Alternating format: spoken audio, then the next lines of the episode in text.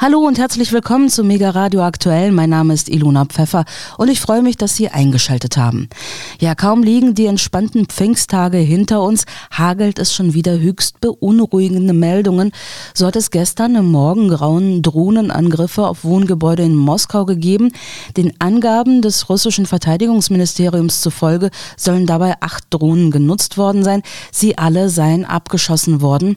Auch Moskaus Bürgermeister Sergei Sabyanin bestätigte am Dienstag. Heute früh in der Morgendämmerung hat ein Drohnenangriff geringe Schäden an mehreren Gebäuden verursacht. Bisher ist niemand ernsthaft verletzt worden.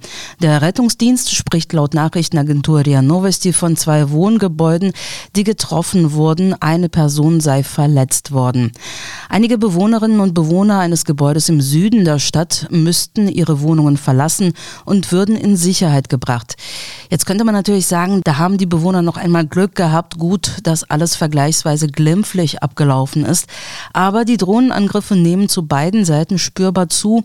Und es scheint, als sei eine neue Eskalationsstufe erreicht. Und das ist bedenklich. Wir erinnern uns, erst Anfang des Monats kam es zu Drohnenangriffen auf den Kreml und in der Nacht vor dem jüngsten Angriff hatte Russland Objekte in der ukrainischen Hauptstadt Kiew mit Drohnen attackiert. Dabei sollen offiziellen Angaben zufolge ein Mensch getötet und drei verletzt worden sein. Bei den beiden Attacken auf Moskau hatte die russische Regierung Kiew die Schuld dafür gegeben. Den Angriff vom Dienstagmorgen bezeichnete das russische Verteidigungsministerium als terroristischen Angriff. Kiew weist die Vorwürfe zurück. Natürlich sind wir nicht direkt daran beteiligt, sagte der ukrainische Präsidentenberater Michail Podolyak im Frühstücksradio des kremlkritischen russischen Journalisten Alexander Plüschew. Er spottete, dass womöglich russische Drohnen zu ihren Absendern zurückgekehrt seien. Ihr wisst, dass wir uns der Ära der künstlichen Intelligenz nähern. Möglicherweise sind nicht alle Drohnen bereit, die Ukraine zu attackieren und sie wollen zu ihren Schöpfern zurück zurückkehren und so fragen, warum schickt ihr uns gegen die Kinder der Ukraine auf Kiew und so weiter, sagte Badalyak. Zugleich prognostizierte der ukrainische Regierungsberater, dass die Zahl der Anschläge auf russischem Staatsgebiet wohl weiter zunehmen werde. Alle Menschen, die glauben, dass sie einen anderen souveränen Staat absolut straflos zerstören können, haben nach 15 Monaten noch nicht verstanden, dass sie 2014 nicht wiederholen können, sagte Padalyak. Eine andere Meldung aus der Ukraine, die zurzeit auch in der EU für Gesprächsstoff sorgt, will ich nun mit meinem Kollegen Alexander Boos besprechen, der mir jetzt zugeschaltet ist. Hallo Alex. Hallo Ilona. Alex, um welche Meldung handelt es sich denn? Es geht um eine jüngst von der ukrainischen Antikorruptionsbehörde erstellte schwarze Liste von angeblichen Sponsoren des russischen Angriffskriegs. Die internationalen Sponsoren des Krieges heißt dieses Dokument. Aufgelistet sind darin 26 Unternehmen aus 13 Ländern plus einzelne Personen, die laut ukrainischer Regierung durch ihre Geschäfte in Russland den russischen Angriffskrieg unterstützen. Dabei handelt es sich um Unternehmen, die weiterhin in Russland tätig und somit dort steuerpflichtig sind.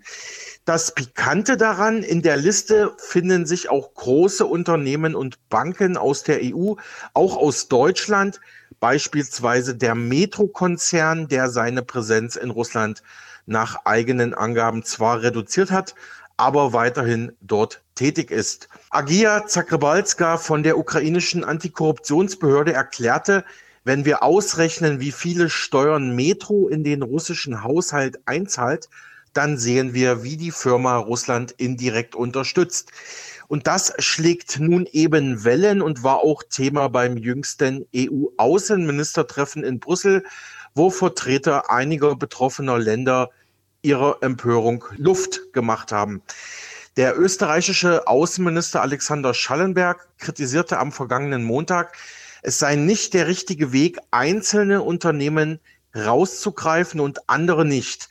Auch die österreichische Raiffeisenbank steht auf dieser Liste.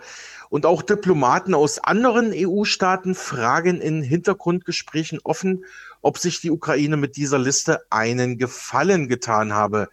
Neben Österreich beschwerten sich auch Griechenland und Ungarn lautstark bei dem EU-Außenministertreffen am Montag.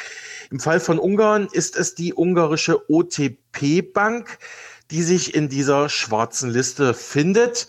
Ihren Protest dagegen koppelt die ungarische Regierung an die Drohung, ausstehende EU-Beschlüsse zu Waffenlieferungen an die Ukraine und neue Russland-Sanktionen zu blockieren. Der deutsche Bundesverteidigungsminister Boris Pistorius von der SPD hat die ungarische Regierung am Dienstag im Rahmen des EU-Verteidigungsministertreffens deshalb scharf kritisiert. Das hatten wir auch schon in der Sendung. Er sei einigermaßen enttäuscht über das Verhalten der ungarischen Freunde, sagte Pistorius. Er könne die von Budapest vorgebrachten Gründe nicht teilen. Das ist kein feiner Zug, sagte er. Ähnlich hatte sich auch die deutsche Chefdiplomatin, Außenministerin Annalena Baerbock von den Grünen am Montag geäußert. Die ungarische OTP-Bank verteidigt sich derweil gegen die Vorwürfe. Man habe das Russlandgeschäft im Jahr 2022 drastisch reduziert, heißt es dazu auf der Website der Bank.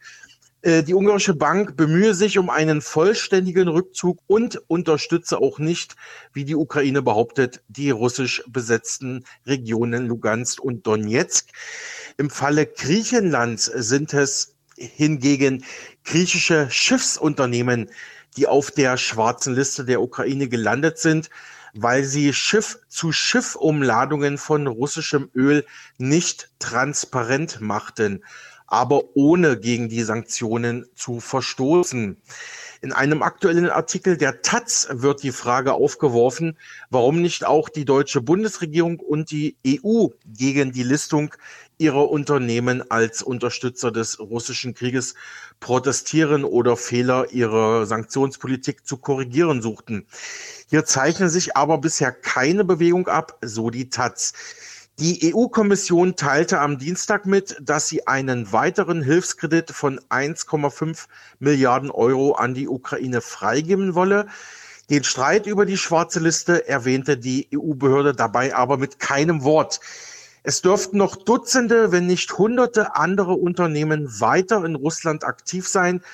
Äh, vielleicht noch zur Klarstellung. Es gibt keine juristischen Auswirkungen für die in der Liste aufgezählten Unternehmen. Aber man kann sich natürlich vorstellen, dass ihr Image großen Schaden nehmen könnte. Neben den bereits erwähnten deutschen, österreichischen, ungarischen und griechischen Unternehmen und Banken stehen auf der Liste auch so große Namen wie der französische Kosmetikhersteller Yves Rocher oder der amerikanische Mischwarenkonzern Procter Gamble. Die stellen zum Beispiel auch Rasierschaum her und sowas. Ja, ich glaube auch Rasierklingen. Ist nicht äh, Gillette auch ähm, zugehörig zu Procter hm. Gamble? Ich glaube ja, hm, genau. Mhm. Ja, aber da gab es doch erst letztes Jahr eine ähnliche Liste der ukrainischen Regierung, auf der angebliche Unterstützer oder sogar Verbreiter russischer Kriegspropaganda standen. Das hatte ja auch in Deutschland für Schlagzeilen gesorgt, denn es fanden sich darauf Personen wie die deutsche Publizistin Alice Schwarzer, SPD-Fraktionschef Rolf Mützenich und Politikwissenschaftler Johannes Warwick. Wie die Tagesschau damals schrieb, wirkte die Auflistung wahllos und inkonsequent, denn solche Persönlichkeiten Persönlichkeiten wie linken Politikerin Sarah Wagenknecht oder Ex-Bundeskanzler Gerhard Schröder seien darauf nicht zu finden gewesen. Rolf Mützenich jedenfalls schien sehr angegriffen von der Erwähnung seines Namens in der besagten Liste, die er beim SPD-Debattenkonvent als Terrorliste bezeichnete. Neben der deutschen Prominenz standen auf dieser Liste auch die französische Politikerin Marine Le Pen und der US-amerikanische Ökonom Jeffrey Sachs. Ich habe mir nochmal angeguckt, wie diese schwarze Liste im vergangenen vergangenen Jahr zustande gekommen war, beziehungsweise was denn ihr Zweck gewesen ist. Die Tagesschau schrieb, auf Initiative von Wladimir Zelensky habe das Zentrum zur Bekämpfung von Desinformation, von dem diese Liste ja erstellt wurde, im April 2021 seine Arbeit aufgenommen. Irina Vereshchuk, bei Gründung des Zentrums noch Abgeordnete im Parlament, heute die stellvertretende Regierungschefin, erklärte damals, das ist ein Koordinierungszentrum. Es wird Informationen analysieren, sammeln, zusammenfassen und dann Schlussfolgerungen zu bestimmten Informationen ziehen. Das wird hauptsächlich Falschmeldungen betreffen, die Russland verbreiten wird und auch schon verbreitet, um Aufklärung zu betreiben und vor diesen Informationen zu warnen. Das ist für uns Politiker und für die Behörden für alle. Das Zentrum zur Bekämpfung von Desinformation untersteht dem Nationalen Sicherheits- und Verteidigungsrat der Ukraine und ist somit eine Regierungsbehörde. Es kann aber keine Sanktionen gegen Personen aussprechen. Ja, und was ich daraus verstehe, ist, dass beide Listen primär dafür da sind, Personen und Unternehmen an den Pranger zu stellen, weil sie mutmaßlich in irgendeiner Weise die russische Seite unterstützen. Ich bin ehrlich gesagt nicht sicher, was das effektiv bringen soll, wenn das eben keine juristischen Konsequenzen hat aber es liegt ja auch nicht bei mir, das zu beurteilen. Lass uns also an dieser Stelle das Thema abschließen und zum nächsten übergehen, und zwar zum Ausgang der Stichwahlen in der Türkei, bei denen Amtsinhaber Recep Tayyip Erdogan sich eine weitere Amtszeit sichern konnte. Dazu haben sich schon jede Menge Politiker und Experten zu Wort gemeldet, darunter Luxemburgs Außenminister Jean Asselborn. Wie weiter mit Erdogan und der Türkei war die zentrale Frage im Interview mit dem Deutschlandfunk. Manchmal Manchmal steht man der Realität machtlos gegenüber, sagt Asselborn. Hier nun das komplette Interview.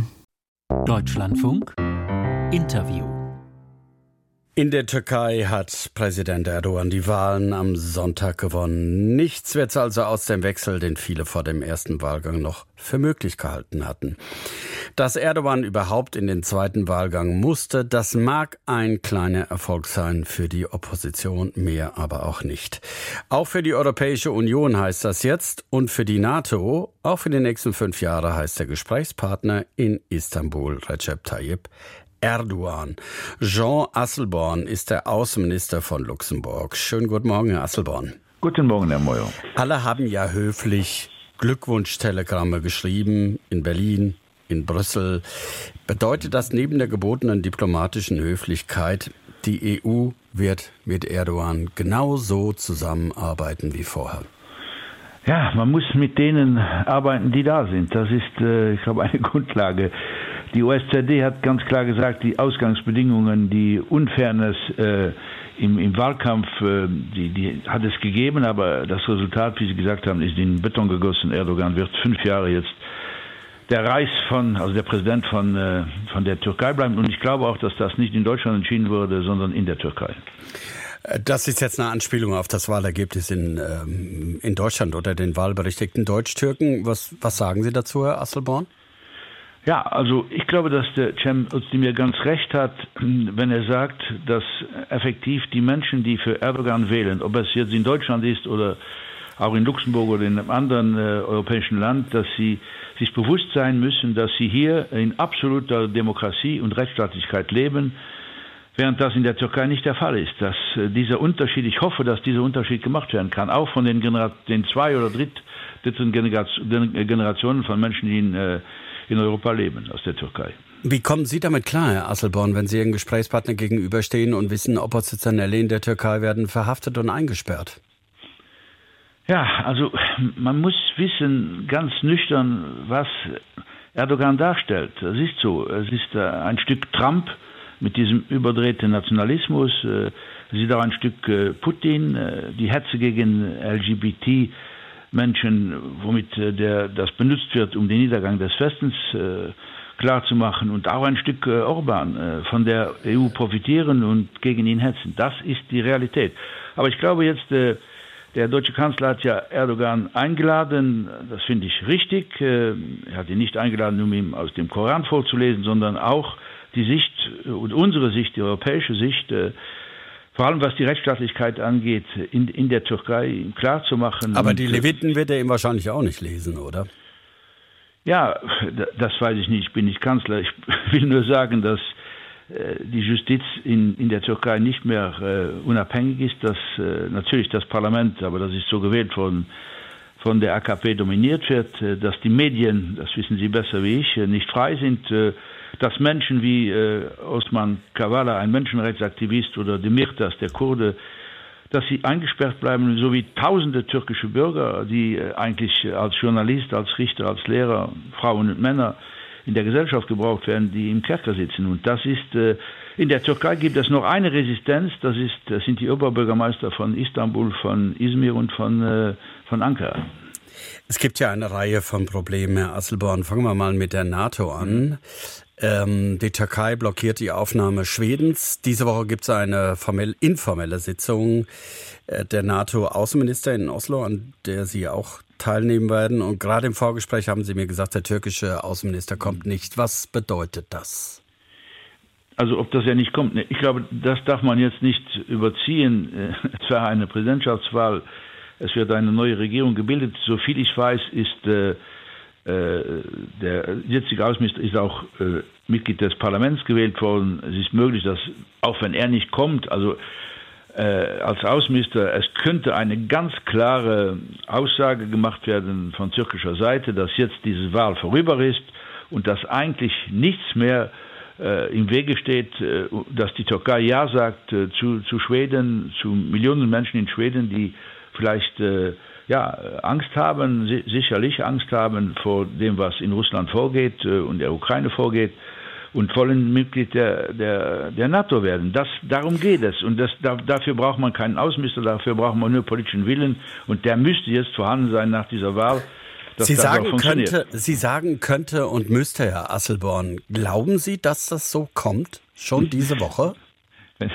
wenn ich das wüsste. Also es kann auch sein, dass ein anderes Szenario aufgebaut wird. Sie wissen ja, dass im Juli in Vilnius der, der Gipfel ist, der NATO und äh, so, Präsident, so wie ein Präsident wie Herr Erdogan, der will das vielleicht selbst sagen und hm. dann ob es dann klappt, das ist eine andere Frage. Aber ein bisschen optimistisch klingen Sie schon. Warum sollte Erdogan jetzt den Weg freimachen? War das alles schon, ich sag mal, ein bisschen nationalistischer Zauber, Budenzauber vor der Wahl? Ja klar, natürlich hat das gespielt. Sie können auch fragen, warum hat Orban so lange gezögert? Das, das sind ja Akteure, die dasselbe Spiel spielen. Die, die, es wurden Forderungen gestellt äh, an, an die Finnen, an die Schweden, wo genau gewusst wird, dass das nicht möglich ist. Äh, es ist nicht ein, ein, eine Regierung, die äh, Menschen ausliefert aus einem, äh, aus einem europäischen Land. Das sind die Richter, das ist die Justiz, die das macht. Und das weiß Erdogan ganz genau. Das ist ein ja, das ist um Zeit zu gewinnen, um Druck vielleicht auf die Amerikaner zu machen, damit man bessere Flugzeuge bekommt und effektivere Flugzeuge bekommt. All, all das spielt mit. Das ist bei der Türkei, bei Erdogan ist das immer im Paket zu sehen. Also möglich, dass die Türkei hier einlenkt. Mhm. Halten Sie es für möglich, dass die Türkei auch einlenken wird bei den Sanktionen gegen Russland, wo Istanbul ja nicht mitmacht? Das glaube ich nicht. Also die, die Türkei, die hat äh, ist ja etwas Nützliches auch dabei, was die Türkei jetzt gemacht hat, äh, nämlich mit diesen, äh, mit, dass der Weizen äh, auf die Schiffe kommt und nach Afrika kommt, hat die Türkei wirklich auch mitgeholfen mit der UNO, hat die UNO ja auch bestätigt. Aber die Türkei wird schon, was die Sanktionen angeht und was die Beziehungen zu Russland angeht, ihr eigenes Spiel machen. Sie wissen, dass es hunderte Flüge gibt in der Woche aus äh, Russland äh, nach in die Türkei, dass sehr viele russische Menschen in der Türkei jetzt sind, natürlich auch Menschen, die dabei sind, die Sanktionen umgehen wollen. Das wird, ähm, glaube ich, das, da, da gibt es keinen Hebel, um das zu verhindern. Wir haben ja in der Europäischen Union Herrn Sullivan, das ist ein, ein sehr, sehr kompetenter äh, äh, Diplomat eingesetzt, um mit all diesen Ländern zu reden, wie, dass man diese Sanktionen nicht umgehen sollte damit sie äh, auch äh, wirksam sind. Aber das, das glaube ich, das wird Erdogan uns nicht schenken. Also Erdogan sitzt da am längeren Hebel. Die EU ist machtlos. Ja, machtlos. Manchmal ist man vor der Realität machtlos, weil man sie nicht ändern kann. Äh, mhm. Wir sind ja keine, wir sind ja keine Militärmacht. Äh, wir können nicht mit militärischen Mitteln, das wollen wir auch nicht, äh, die Welt besser machen. Wir können nur überzeugen und wir können natürlich auch unsere unseren wirtschaftlichen Einfluss. Die, die, in der Türkei ist eine Mittelklasse entstanden, die sehr stark sich für äh, Erdogan eingesetzt hat. Und die ist nur entstanden, weil dieser, der Handel, ähm, die wirtschaftlichen Beziehungen mit, äh, zwischen der Türkei und der Europäischen Union sich so entwickelt haben. Aber die Türkei, Sie wissen das, hat äh, über 40 Prozent Inflation zurzeit. Ihre Lira ist sehr, sehr, sehr, sehr stark also gefallen. Und die Türkei braucht meines Erachtens die Europäische Union, um wirtschaftlich wieder auf die Beine zu kommen. Und das ist ein Hebel, den den wir natürlich in der Hand haben. Herr Asselborn, was halten Sie von dem Vorschlag des Vorsitzenden der konservativen EVP-Fraktion im Europaparlament, Manfred Weber, die EU-Beitrittsverhandlungen mit der Türkei offiziell einzustellen?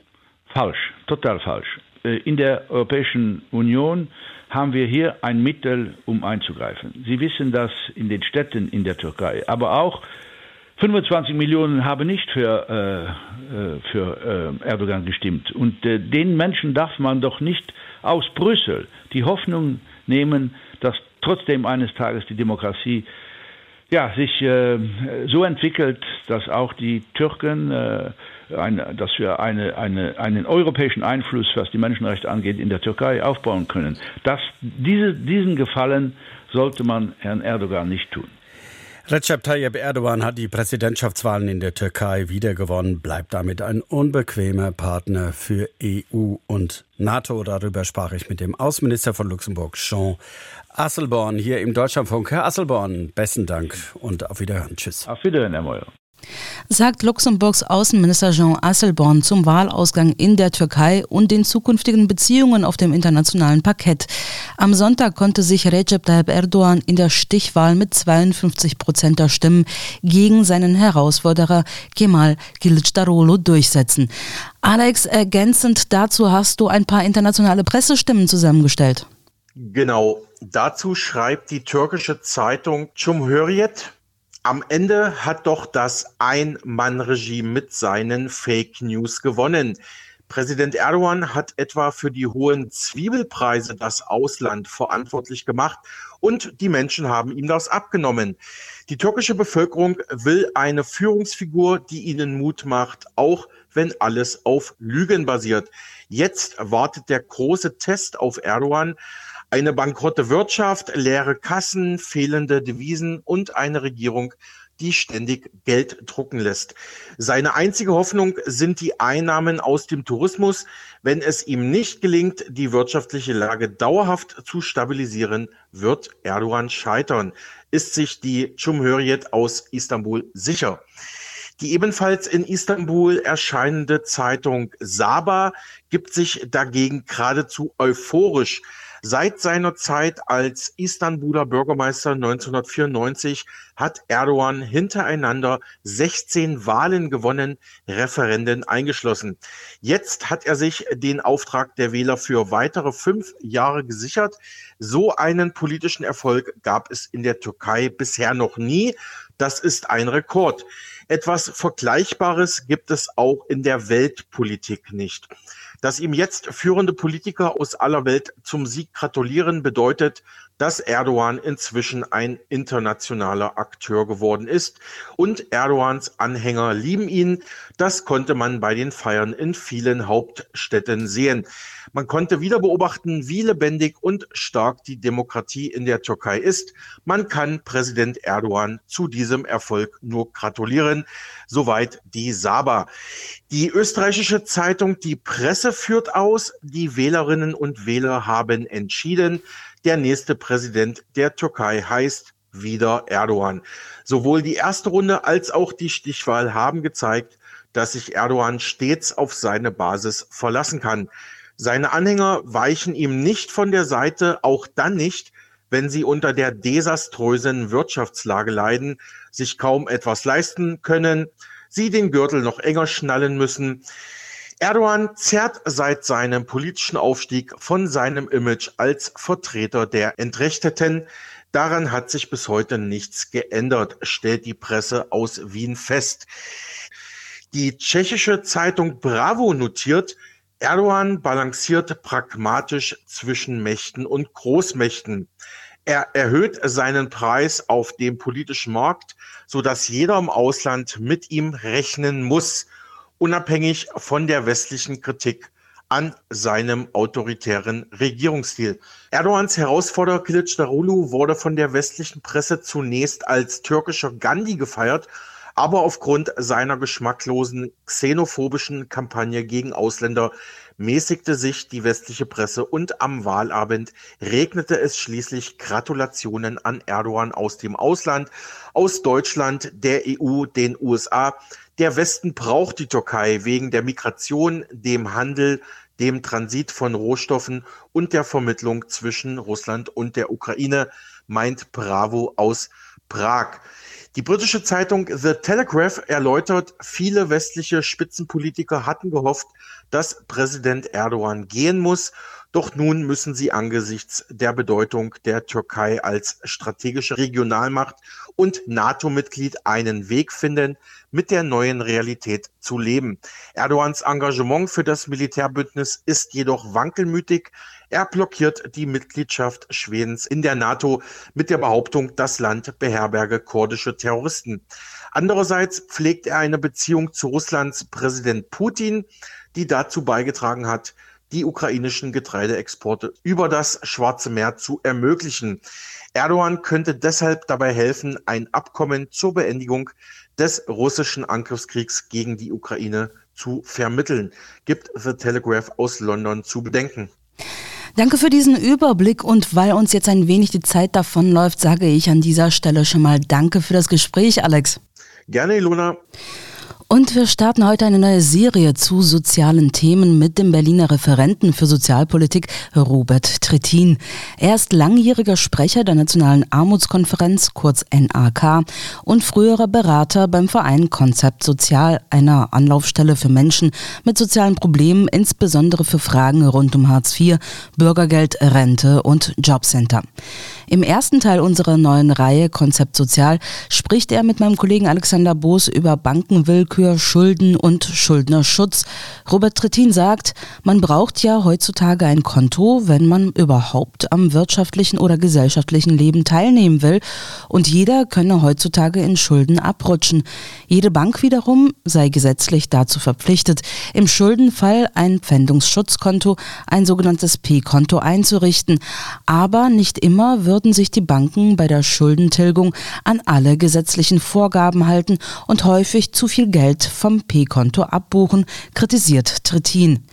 Doch wenn ich meine Schulden nicht zurückzahlen kann, dann ist das keine Straftat, stellt Trittin klar. Das Nichtbezahlen von Schulden werde meist über das Abschalten von Strom und Wasser oder dem Herausklagen aus der Wohnung sanktioniert. Schuldner gehen auf Ratenzahlungen ein und geraten so in die typische Schuldenabwärtsspirale. Trittin zufolge lag im Oktober 2022 Deutschlands Überschuldungsquote bei über 8 Prozent. Damit sind etwa 5,9 Millionen Bürgerinnen und Bürger über 18 Jahre überschuldet. Aber nur wer seine Rechte kennt, auch als Schuldner, kann sie auch durchsetzen.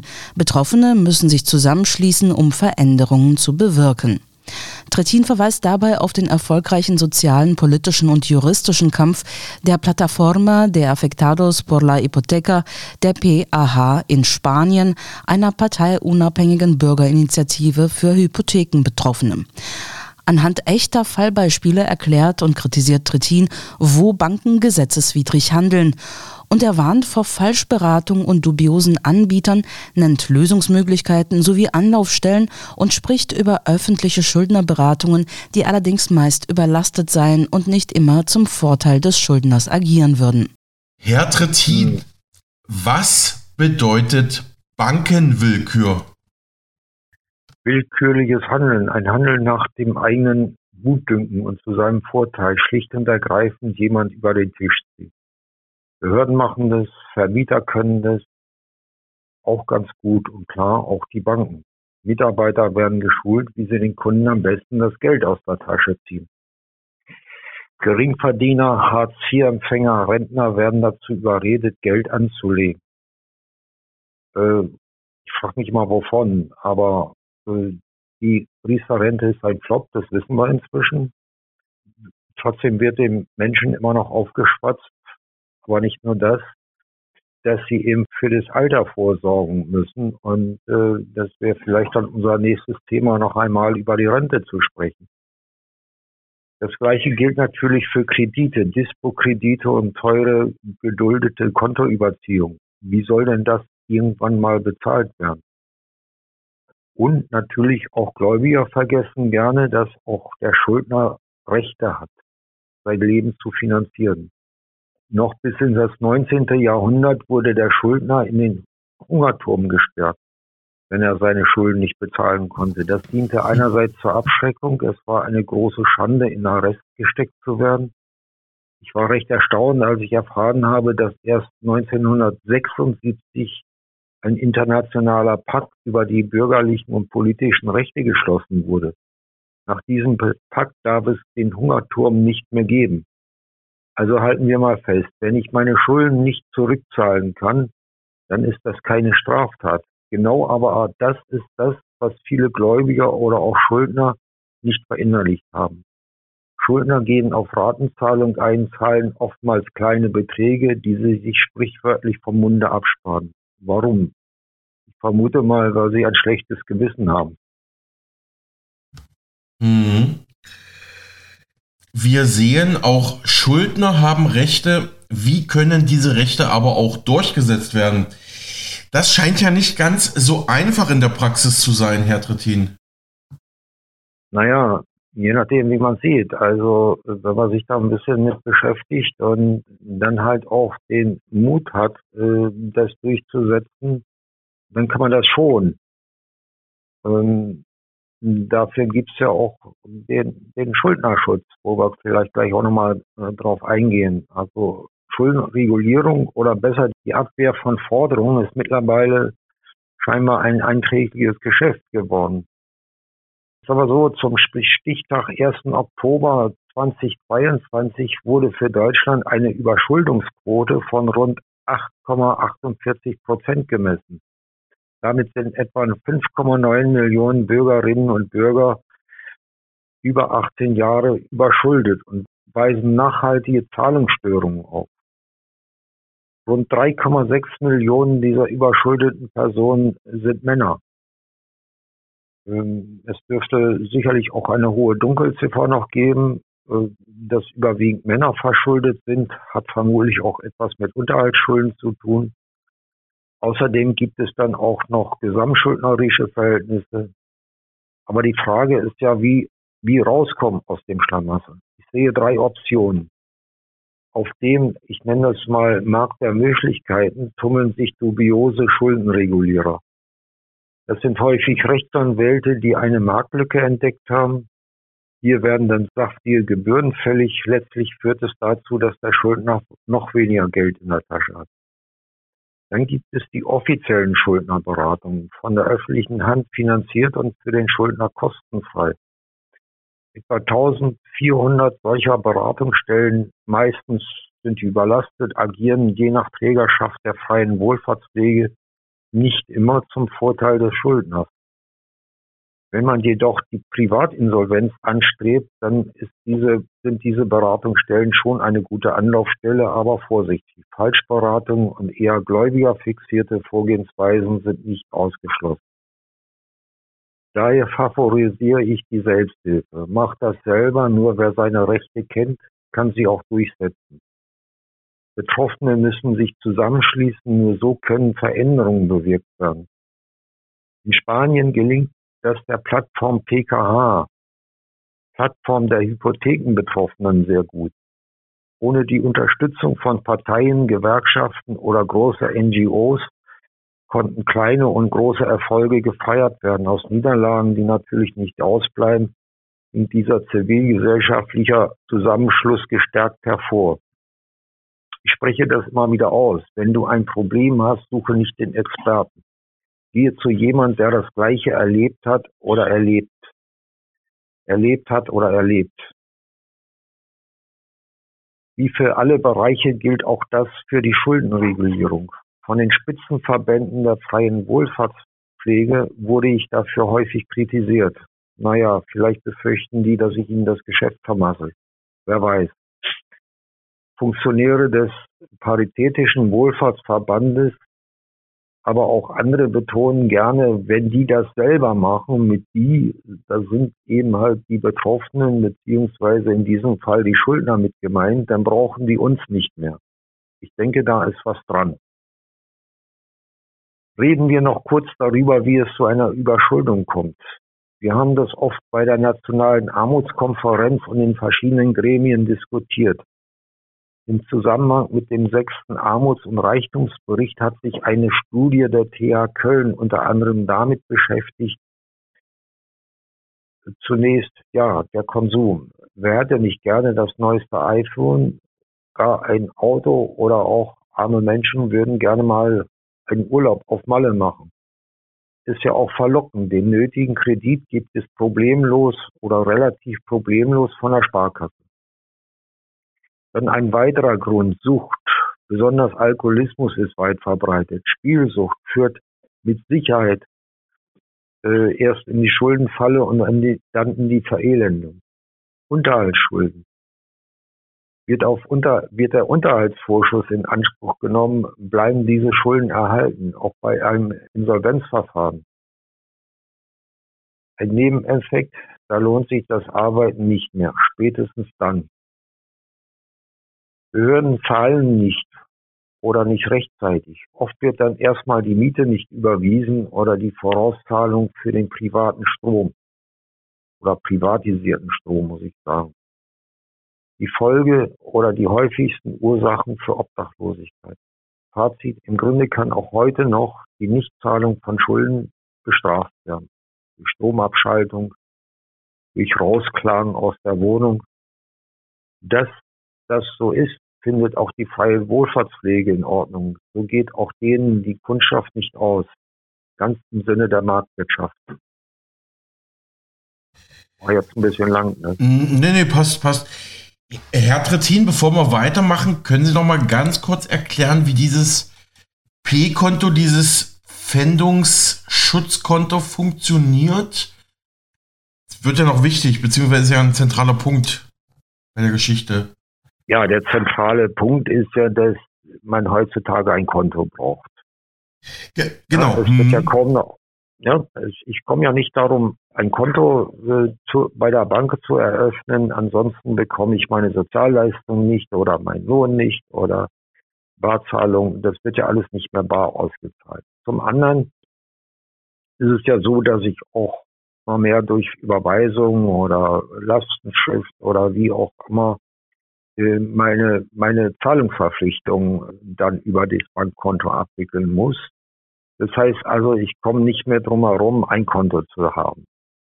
Und dazu hat der Gesetzgeber Folgendes gemacht. Er hat festgelegt, äh, dass jedes, jedes Kreditinstitut ein Konto anbieten muss. Auch für jemand, der obdachlos ist oder der keine Wohnung hat oder wohnungslos ist oder wie auch immer. Also jeder Mensch hier in Deutschland muss ein Konto haben und jede Bank ist dazu verpflichtet, auch äh, jedem ein Konto zu eröffnen. Das ist zum einen das wenigstens das Basiskonto beziehungsweise das Guthabenkonto. Das heißt also, äh, man kann nur bis zur Höhe seines Guthabens abwickeln und dann gibt es das Sendungsschutzkonto. Ähm, dort wird dieser pfändungsfreie Betrag festgelegt und alles, was darüber ist, kann gefändet werden, was bis zur Höhe des Pfändungsschutzes von 1400 ein paar zerquetschte ab 1. Juni dann nicht gefändet werden kann. Das ist also ein, ein äh, Schuldnerschutz, dass ich eben halt, dass mir das Geld oder dieses äh, Existenzminimum erhalten bleibt. Mhm. Genau, und ein ganz wichtiger Punkt, was Sie gesagt haben, so ohne Bankkonto kann ich ja gar nicht am sozialen, wirtschaftlichen Leben teilnehmen, ob ich nun äh, Großverdiener bin oder Bürgergeldempfänger. Ne? Das ist ja auch ein bisschen so die Sache, die man vielleicht übersieht. Aber mh, mm, Herr Trattin, vielen Dank für die Erklärung des P-Kontos, des Pfändungsschutzkontos. Äh, ich habe da bei der Verbraucherzentrale gelesen, die informiert, das P-Konto bietet Schutz vor Kontopfändungen. Ähm, in mehreren Stufen hatte ich da gelesen, wobei ich da eigentlich nur gefunden habe, es gibt da einen Basisschutz für Guthaben auf dem Konto in Höhe von 1340 Euro. Äh, als Voraussetzung wurde ein Umwandlungsantrag genannt. Also ich bin halt auch nicht so der rechtliche Experte, Herr Trittin, können Sie das mal für unsere Hörer erklären? Ja, ganz einfach. Äh, jede Bank ist dazu verpflichtet, ein P-Konto einzurichten, also dieses Pfändungsschutzkonto. Das ist äh, ab, äh, das ist bisher sind das 1339 Euro und 99 Cent. Ja, das ist die Höhe, also alles, was, was bis zu diesem Betrag für eine Person äh, kann nicht gefändet werden. Ja? Es kann also keine Kontofendung mhm. durchgeführt werden zu dieser Höhe. Alles, was da drüber ist, kann natürlich dann gefändet werden. Das ist der Basisbetrag für eine Person. Ist diese Person unterhaltsberechtigt oder hat erhöhte Ausgaben oder wie auch immer, dann kann dieses äh, monatliche, dieser monatliche Betrag erhöht werden. So, also das ist ein, ja, das hat der Gesetzgeber eingerichtet, um den Schuldner dagegen zu schützen, dass ihm das Geld vom Konto geholt wird.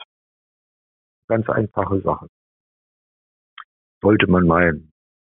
Mhm. Der Knackpunkt ist, dass die Banken hergehen und sagen, okay, wenn du Schulden bei uns hast und das Konto ist nicht ausgeglichen, dann bieten sie ungern dieses äh, Pfändungsschutzkonto an. Und das ist schlicht und ergreifend gesetzwidrig. Warum? Habe ich das so? Ja. Ja, das ist festgelegt, 8, 8, Paragraph 850 K in der Zivilprozessordnung ist das so festgelegt. Das hat der Gesetzgeber so festgelegt. Das heißt, die Bank darf nicht sagen, nein, du bekommst bei uns kein Pfändungsschutzkonto, weil du noch Schulden auf oder weil dein Girokonto bisher nicht ausgeglichen ist. Hm. Ähm, ja, ich, hm? ja, machen Sie weiter. Ich erkläre das, ich erkläre das, ich erkläre das mal anhand eines Beispiels. Ich habe eine Klientin, ich beschreibe das mal, Einkommen aus Rente und Wohngeld. Das, liegt, das Einkommen liegt insgesamt knapp unter 1200 Euro, damit also auch erheblich unter der Pfändungsfreigrenze. Bisher hatte sie versucht, ihre Schulden zu tilgen aus dem geringen Einkommen, das ohnehin schon hinten und vorne nicht reicht, hat sie allein schon monatlich 80 Euro an die Sparkasse zurückgezahlt, inklusive Zinsen und Gebühren. Zwei andere Gläubiger wurden noch bedient. Die Folge war, dass zum 15. des Monats das Geld alle war. Immer wieder neue Schulden wurden gemacht, neue Löcher gerissen, um die alten zu stopfen. Regelmäßig hat sie sich bei ihren Nachbarn, den Kindern, den Enkelkindern Geld geborgt, was dann auch noch zurückgezahlt werden muss. Die typische Schuldenabwärtsspirale. Kontofendungen führten dann endgültig zur Mittellosigkeit. Leider wird aus Scham erst Hilfe gesucht, wenn der Leidensdruck unerträglich geworden ist. Dringend angesagt war dann zunächst das Verlangen, nicht Antrag, sondern Verlangen an die Sparkasse das Girokonto in ein Pfändungsschutzkonto umzuwandeln, so wie das in der Zivilprozessordnung vorgesehen ist. Und das ohne Wenn und Aber. Nun hat sich die Sparkasse wohl gedacht, damit wir unser Geld wiederbekommen, machen wir uns erstmal unsere eigenen Vorschriften. Was kümmert uns die Gesetzgebung der Bundesrepublik Deutschland? Ich liste das mal auf. Online-Banking ist angesagt. Man kann online von der Bank die Umwandlung des Kontos verlangen. Geht prima, geht aber nicht, wenn das Konto im Minus ist. Anruf der, bei der Sparkasse, warum geht das nicht? Antwort, nein, das dürfen wir nicht. Vorschrift. Versuchen Sie das mal in der Geschäftsstelle. Ich versuche das dann mal in der Geschäftsstelle mit der Zivilprozessordnung unter dem Arm. Ich trage mein Anliegen vor, die Dame am Bankschalter schaut angestrengt auf den Monitor nach gefühlten zehn Minuten dann ziemlich unwirsch, ein pfändungsfreies Konto können wir nicht einrichten, wir haben hier ein Minus. Das muss erst ausgeglichen werden. Darauf ich, ich denke, Sie können schon, aber Sie wollen nicht. Sie müssen aber Prozess 850k ZPO. Nun Sie wieder. Erst muss das Konto ausgeglichen werden, dann gibt es auch ein P-Konto. Hat der Gesetzgeber so vorgesehen. Wo die das nun her hat, diesen Blödsinn, das weiß ich auch nicht. Aber so werden die Leute unter Druck gesetzt. Nach langem Hin und Her einigen wir uns darauf, einen zeitnahen Termin zur Kontoumwandlung zu vereinbaren. Also vier Tage später gehe ich mit der Klientin im Schlepptau wieder zur Sparkasse. Die Fachfrau vertieft sich erstmal wieder in den Bildschirm. Anscheinend geht sie die Kontobewegungen der letzten drei Jahre durch. Wieder die Ausreden, geht nicht, Konto muss erst ausgeglichen sein. Das hatten wir schon. Gut. P-Konto ist nicht notwendig. Wir sind gesetzlich verpflichtet, die Außenstände einzufordern. So ein Blödsinn, das steht nirgends. Das hat der Gesetzgeber überhaupt gar nicht festgelegt. Aber viele Leute scheinen das ja zu glauben. So, so, es reicht mir. Ein paar deutliche Worte von mir. Plötzlich gibt es nun ein P-Konto. Wir atmen auf. Dann zu früh aufgeatmet. Uns wird erklärt, was schon vielfach erklärt wurde, das Konto müsse erst ausgeglichen sein. Wieder noch eine neue Runde. Und dazu sollte die Klientin jetzt einen Dauerauftrag unterschreiben. Mir reicht es endgültig. Jetzt gehen wir nach Hause. Ich mache einen Termin bei einer anderen Bank zur Kontoeröffnung, stoppe alle Zahlungseingänge wie Rente und Sozialleistung. Bei einer anderen Bank haben wir dann ohne Probleme ein P-Konto bekommen. Gut, das, das mal so als Beispiel zu dem, was, was so passiert bei den Banken. Mhm. Also nochmal, der Gesetzgeber mhm. hat, man sieht und staune, direkt mal was für Menschen in prekären Lebenslagen gemacht, nämlich den Schuldner kurz erlassen. Kostet dem Staat nichts, wurde das es wurde das sogenannte Existenzminimum definiert. Das ist ab dem 1. Juli 2023 für eine Person 1402,28 Euro. Fragt mich jetzt nicht, wo der, wie der Betrag errechnet wird. Mhm. Da kommt man schon ins Grübeln, aber das ist der Grundfreibetrag oder das Existenzminimum. Das muss dem Schuldner für eine würdevolle Lebensführung erhalten bleiben. Bestimmte Einkommensbestandteile sind der Pfändung nicht oder nur bedingt unterworfen. Dazu zählen zum Beispiel Aufwandsentschädigung, Gefahrenzulage, Erziehungsgelder sowie unterschiedliche Formen von Renten und Unterstützungsleistungen. Im Fall der Vollstreckung von Unterhaltsansprüchen gelten schon wieder Sonderregelungen. Hier gelten die veröffentlichten Pfändungsfreigrenzen nicht. Im Fall der Zwangsvollstreckung verbleibt der Schuldnerin oder dem Schuldner unter Umständen ein deutlich niedriger Betrag. Wie so oft im Leben ist das auch mit dem Schulden nicht einfach. Bewertenswert ist nun mal das, das Existenzminimum. Im Sozialrecht liegt das bei 502 Euro plus Miete rund 600 Euro, also etwa 300 Euro weniger. Und Asylbewerber werden noch würdeloser behandelt. Die müssen nochmal mit 92 Euro weniger auskommen. Obwohl das Bundesverfassungsgericht das für verfassungswidrig erklärt hat, aber das schert der Bundesregierung samt der Opposition einen feuchten Kehricht. Hm, ja, vielen Dank für dieses Beispiel, Herr Trittin. Ich glaube, erhöhter Freibetrag, haben wir das jetzt schon? Oder? Ähm, ja, ich denke mal, da sollten wir jetzt nicht so genau drauf eingehen. Das, äh, genau, das kompliziert jetzt das Interview irgendwie. Genau, genau. Äh, Herr Trittin, ja, vielen Dank für diese Beispiele. Sie kritisieren aber auch, dass häufig die Banken zu viel Geld vom P-Konto runterholen teilweise ohne da die, äh, ja, das Einverständnis des Kontoinhabers einzuholen oder sich auch an gesetzliche Vorgaben zu halten. Könnten Sie das mal für unsere Sendung näher erläutern? Ja, richtig. Wir wollen ja über die Banken sprechen. Egal ob Rente oder Sozialleistung, Gehalt, mein Einkommen wird auf mein, mein Konto überwiesen.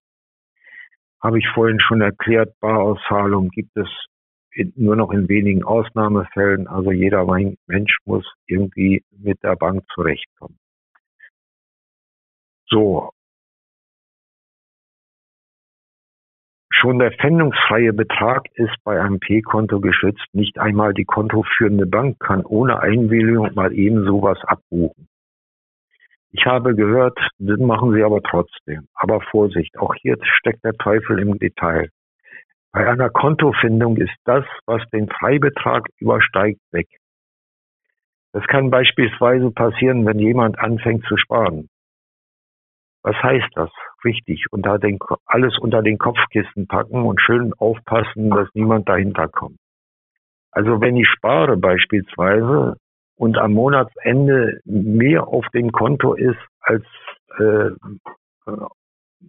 als dieser pfändungsfreie Betrag, dann wird das natürlich, äh, geht das natürlich in die Schuldentilgung. Aber ich habe ja auch kritisiert, dass Berater und Betreuer häufig die Bankenwillkür unterstützen. Äh, Mitarbeiter der Sozialarbeit haben so ein sogenanntes Trippelmandat. Sie haben die Interessen des Staates zu vertreten, nämlich der bezahlt sie. Dann die Interessen des Trägers oder des Arbeitsgebers und schließlich das Anliegen der Klienten. Sozialarbeiter bewegen sich oft in einem Spannungsfeld zwischen den unterschiedlichen Interessen. Der sozialen Arbeit werden schon mal die finanziellen Mittel entzogen, wenn sie allzu sehr für ihre Klienten, sie sich allzu sehr für ihre Klienten einsetzen oder wenn die Politik und Verwaltung kritisieren. Eigenartig finde ich auch, wenn Schuldnerberatungen von der Sparkasse gesponsert werden. Mein nicht vorhandenes Vertrauen wäre dann erstmal gänzlich weg. Mhm. Mhm. Ähm, ich hatte ja jetzt gerade gefragt, Sie kritisieren, dass häufig die Banken zu viel Geld vom Konto holen. Die Frage, die Banken handeln hier willkürlich? Ja, ja, ja, ja. Mhm. Das, das, ist ja. das ist ja der Punkt, das wäre dann Veruntreuung. Wenn die Bank von meinem P-Konto etwas abbucht, was sie nicht darf, dann veruntreuen die das Geld Mhm. Der Knackpunkt ist dann halt, das Geld ist erstmal weg. Um das wiederzubekommen, muss ich gerichtliche Hilfe in Anspruch nehmen. Ja, das heißt, das Geld ist ja nicht weg, das hat nur jemand anders, aber wie auch immer, äh, ich kann jetzt den Klageweg bestreiten und versuchen, mir das Geld wiederzubekommen. Und wenn ich dann einen Richter finde, der sich äh, für den Schuldner entscheidet, äh, dann sagt die Bank halt, gut, das war ein Versehen. Mhm. War aber kein Versehen. Ich denke mal, da steckt, äh, da steckt schon die Taktik dahinter, eben halt, äh, ja, die Banken wollen natürlich ihr Geld wieder haben. Mhm. Herr Trittin, nochmal als Beispiel, wenn ich jetzt selber ein P-Konto habe, zu was würden Sie raten? Wenn ich nicht mehr an mein Geld komme, ähm, ja, wie, wie, wie komme ich dann wieder ran und wie kann ich mein P-Konto vor einer zu viel Abbuchung schützen? Wie bringe ich meine Bank dazu, sich an die eigenen Vorgaben zu halten und ans Gesetz? Ja? Also ich muss aufpassen, wenn ich ein P-Konto habe, dann muss ich aufpassen, dass nicht mehr als dieser Pfändungsfreibetrag auf dem Konto ist. Mhm. Kurze mhm. Frage, kurze Antwort. Mhm. Ja, jetzt ja, stellt sich um sich um ja. sich überhaupt um sich überhaupt zu wehren, rate ich immer dazu, wie ich eingangs schon erwähnt habe, dass Betroffene sich zusammenschließen. Dass man selber seine Rechte kennt und Betroffene sich zusammenschließen. Das wirkt. Mhm. Ja. ja, genau. Ähm, ja, wie, wie kann man sich gegen diese Bankenwillkür wehren? Im, klar, im Zusammenschluss, aber was kann man da konkret machen? Äh, man muss der Bank Grenzen setzen und sagen, okay, hier, hier geht so, so nicht weiter. Ja? Das betrifft ja, das betrifft ja, also erstens mal, äh, es geht ja nicht anders, äh, ich muss verhindern, Schulden zu machen. Die Banken machen einen das ja einfach, auch Kredite, vor allem großzügig Kredite, Eigenkontoüberziehungen und so weiter. Ja, und äh, die Bank, und da ist der Gesetzgeber nochmal gefragt, müsste verpflichtet werden, eine Bonitätsprüfung zu machen. Äh, ich äh, staune immer wieder, wie Banken doch hergehen und äh, Überziehungen zulassen und äh, äh, auch großzügig Kredite einräumen äh, und ja, der Betroffene kann das dann auch gar nicht zurückzahlen. Wovon? Und äh, das ist eben halt das Problem. Äh, es wird einem auch leicht gemacht, in die Schuldenfalle zu rutschen. So, und äh, mir schwebt so etwas vor, dass die Banken dazu verpflichtet waren, äh, wenn sie keine Bo Bonitätsprüfung durchführen, äh, dann bekommen sie eben halt ihr Geld auch nicht wieder. So. Ähm, ansonsten, ja, wie kann ich mich wehren? Ich muss letztlich dann, wenn es nicht anders geht, gerichtliche Hilfe in Anspruch nehmen. Ja, natürlich schwierig, aber ähm, ist mit einem großen Aufwand verbunden. Äh, aber wenn die Bank äh, willkürlich handelt und beispielsweise mir kein P-Konto einrichten will, dann kann ich zum Gericht gehen und äh, eine einstweilige Verfügung äh, verlangen oder sowas. Ja? Mhm. Mhm. Herr Trittin, ähm, oder ich kann, ja. ich kann mich mit Betroffenen zusammenschließen und mal äh, vielleicht mal äh, ja einen Protest äh, bei der Bank machen und sagen so, jetzt gehen wir mal alle zur Bank.